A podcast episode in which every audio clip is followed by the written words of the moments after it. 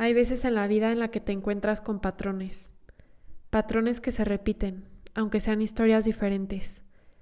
En la vida social, si observas, te encuentras con que los patrones de alguna manera se contagian y por eso se repiten, aunque la manera específica en la que pasa es diferente, pues cada persona única marca lo que hace diferente a su propia historia. Esto hace que a veces dudemos, nos sintamos como si fuéramos los únicos que lo viven, porque por fuera el mismo problema se puede ver muy diferente. Hoy decidí escribir sobre un patrón que he visto cómo se repite en tantas personas a lo largo de los años, porque si es así es porque mucha gente lucha con eso y se queda inmersa en él una vez que entra, muchas veces sin darse cuenta del daño que le puede causar. Es el patrón de que no te guste tu cuerpo, de sentir que debería de verse diferente, de nunca estar satisfecho, ni siquiera una vez que bajaste esos kilos que te prometiste que ibas a bajar. Es el patrón de compararte, de desear que tu cuerpo se viera como los de las demás, sin saber todo lo que tienen que hacer para estar así, sin saber la realidad de su salud mental, porque solo ves lo de afuera. Es el patrón de la bulimia silenciosa, de los atracones, la culpa y la compensación, que te hace sentir que tienes que deshacerte de todas las calorías. Es el restringirte y luego comer mucho porque tu cuerpo se cansó de tener hambre. Es el patrón de la anorexia, de no comer nada, de sentir que tienes el control sobre lo que comes y luego caer en no tener el control de comer lo suficiente.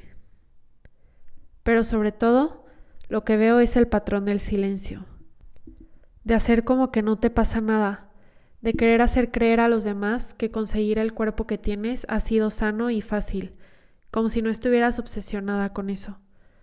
Pienso que todo este problema se intensifica precisamente por eso, porque las mujeres se creen la mentira de que hay algo mal con ellas, de que su cuerpo no puede ser tan delgado como el de las demás a menos de que de verdad se esfuercen por ello, y luego van y gastan su energía y su espacio mental en eso, para luego hacer como que no tienen nada. Si alguien les dice algo, lo niegan, y tal vez sea porque se mienten a sí mismas, escondiéndose bajo la excusa de que son fit y buscan la salud. Todos hacen como que no pasa nada, y eso hace que se normalice más la situación y que crean que los demás están bien menos uno. Le pasa tanto a hombres como a mujeres. Sin embargo, lo veo mucho más y las estadísticas lo comprueban que pasa en mujeres.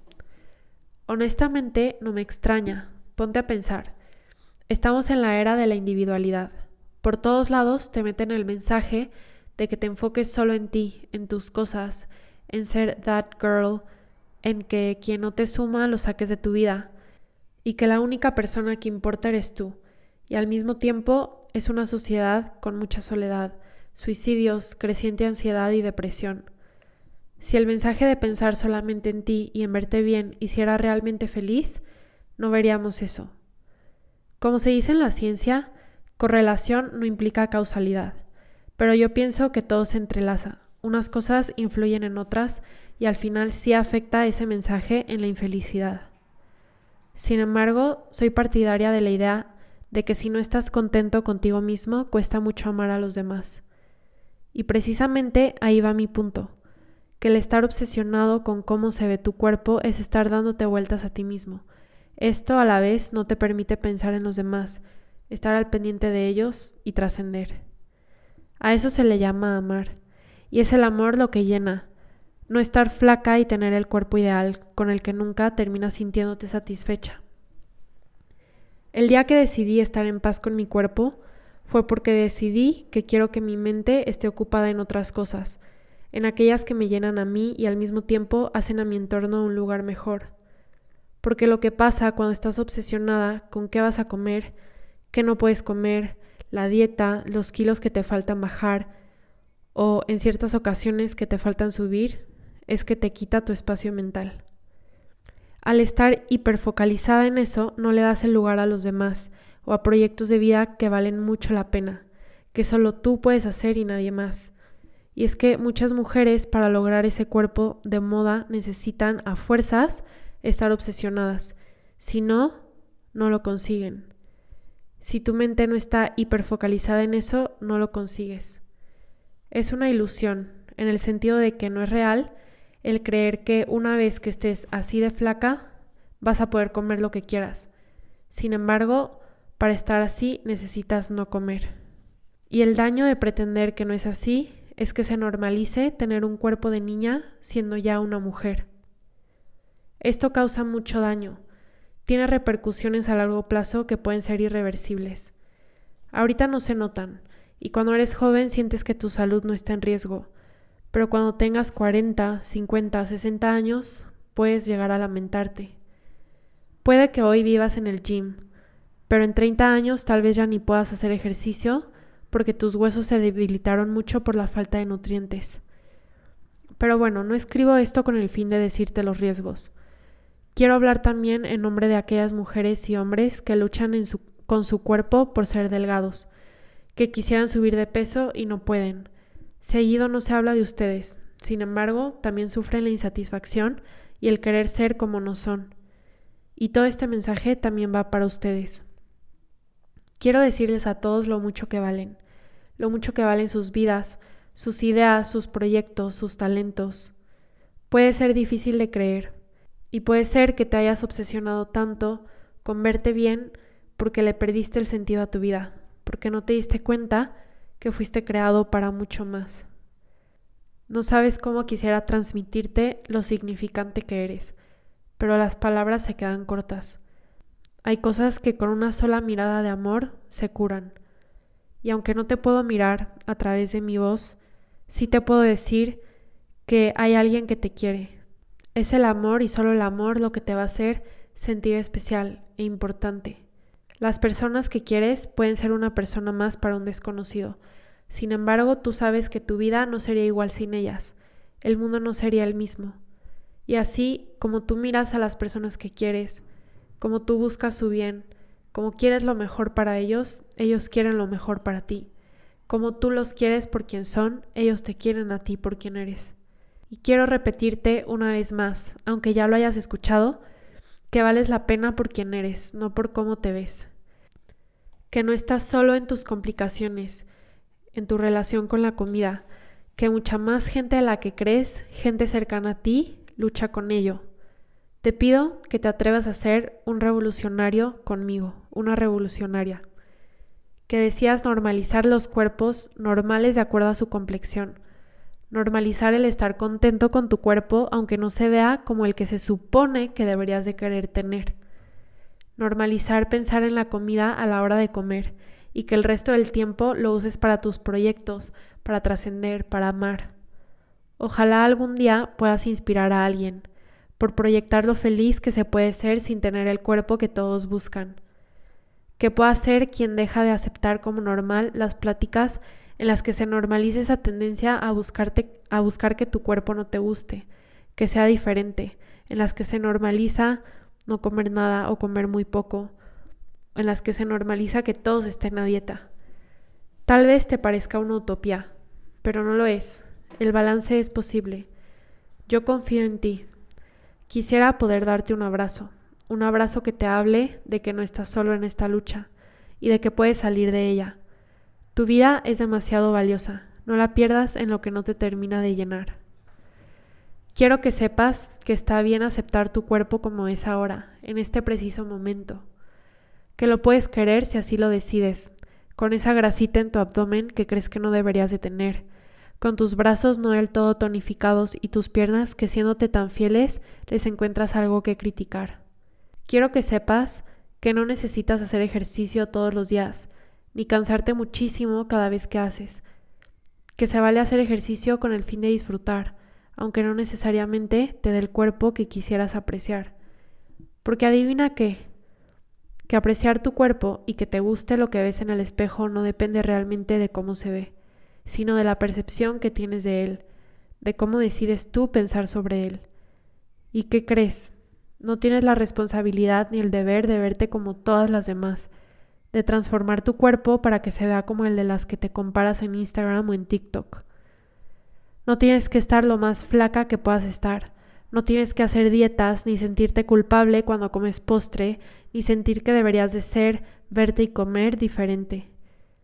Quiero que te quieras tanto que sepas estar en paz contigo misma, que aprendas a disfrutar del ejercicio y a dejar de meter la comida dentro de estereotipos, que la dejes de clasificar en base a qué tanto te engorda o te impide enflacar, que sepas comer balanceado sin estresarte tanto por cuáles carbohidratos vas a restringir y cuánta proteína vas a consumir, sin tenerle miedo a la grasa y a lo que dentro de tus estándares no pasa. Quiero que seas libre, que te enfoques en amar, en tus sueños, en leer, en crecer, en no hacer nada, en solo dejarte ser.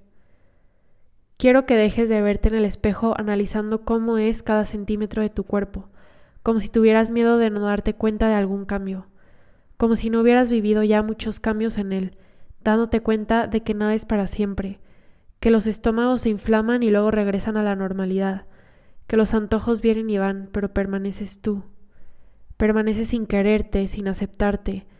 Dices que sí te quieres, pero buscar verte diferente para sentirte más valiosa no lo defiende. A veces lo que más creemos no se manifiesta en lo que decimos, sino en cómo actuamos. No es necesario hacer ejercicio intenso, ni castigarte con él, ni sentir que bajaste en lo bonita que eres cuando un poco de peso subiste. Lo que más bonita te hace es tu amor. Quien irradia amor es quien más atrae, y si llevas amor dentro, eso es lo que transmitirás.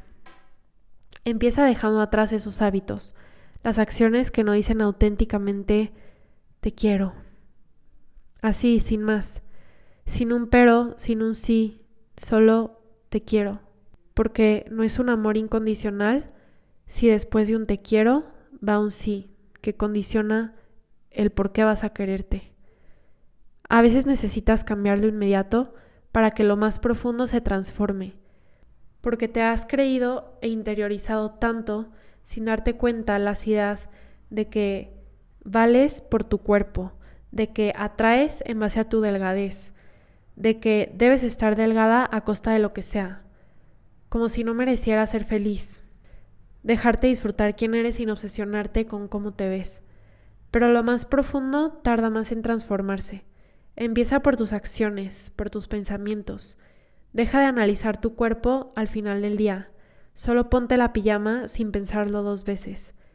Cómete ese postre y haz de lado los pensamientos que te hacen sentir culpable, que te hacen planear cómo te vas a deshacer de las calorías. Deja de cansarte tanto al hacer ejercicio, o de creer que no vale la pena si no sudas mucho o si no cumple con estándares de tiempo o de intensidad. Te cuento que yo uso el ejercicio como medio para reducir mi ansiedad, pero me di cuenta de que puede hacer el efecto contrario si lo haces con demasiada intensidad. A veces buscas reducir el estrés con maneras que solo te lo aumentan.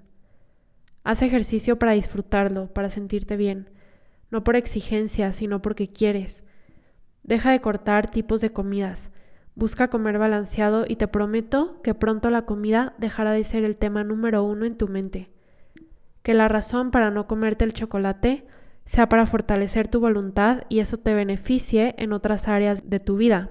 No porque crees que no mereces uno, porque tu cuerpo no ha llegado al estándar que buscas. Y siento que mucha gente puede no estar de acuerdo conmigo. Cuando pienso y escribo, reto mis ideas con la opinión contraria para saber si estoy de acuerdo realmente con mi postura. Y con todo lo que digo, sí lo estoy. Quiero apoyar el no estar obsesionados con los cuerpos, como si solo fuéramos nuestro cuerpo, y al mismo tiempo sabiendo que si nuestro cuerpo no somos, y que lo mejor es cuidarlo de manera proporcionada, sabiendo que el cuerpo es bello como es, y nos sirve a nuestro favor para hacer y hacer felices a los demás, en vez de estar nosotros al favor del cuerpo, dejando que la seguridad en nosotros mismos dependa de él. Y este es un tema que me ha estado partiendo el corazón, porque veo cuánta gente puede llegar a sufrir con ello, cuánta gente lucha con esto en silencio y cree que es la única. Sin embargo, muchísima gente está sufriendo con esto y por esto tenía ganas de hablar de este tema, porque quiero que ya no sea un tabú. Pienso que si empiezas a hablar de lo que realmente te está pasando, te vas a dar cuenta de que muchas personas también luchan contra eso. Y tal vez algún día podamos dejar de tener estas ideas tan marcadas en nosotros mismos. Creo que es algo con lo que muchos hemos crecido, ya sea por redes sociales o por ciertos ambientes en los que te mueves, pero como había dicho, seamos revolucionarios. No es una utopía y no es un optimismo vacío, o sea, realmente es posible llegar a un punto en el que puedas querer a tu cuerpo como es, sin exigirle ser diferente, sin tener que tener una relación con la comida tan exigente, restringida. De verdad que es posible no estar pensando en eso todo el tiempo y me parte el corazón pensar en cuánta gente lo piensa todo el tiempo y por fuera no se ve y luchan contra esto en silencio. De verdad que no estás solo, no estás sola y tú puedes salir de esto. Si es algo con lo que estás luchando y crees que no puedes sola o solo, sal de ahí, pide ayuda a alguien, pero de verdad no tienes que vivir así, o sea, tú naciste para ser feliz, tú naciste para grandes cosas, no para estar obsesionado, obsesionada con tu cuerpo. Acuérdate, tu cuerpo te sirve a tu favor, no tú a su favor. Así que, bueno, espero que esto te haya dejado algo bueno. Si así fue, ayúdame a compartirlo con alguien que crees que le vaya a ayudar también porque sí me parece que esto es algo de lo que se tiene que empezar a hablar más. No es algo de lo que normalmente hablo aquí en el podcast porque honestamente se me hace un tema muy vulnerable y ni siquiera encuentro las palabras para transmitir cómo me siento al respecto. Y ya para terminar, solamente quiero dejarte la idea de que pienso que tal vez, probablemente, lo que más fuerza tenga para salir de una situación así sea una mirada de amor incondicional. Creo que no hay más que pueda transformarte desde la raíz, desde el fondo. Y bueno, ¿quién más que te pueda mirar así que el que te creó?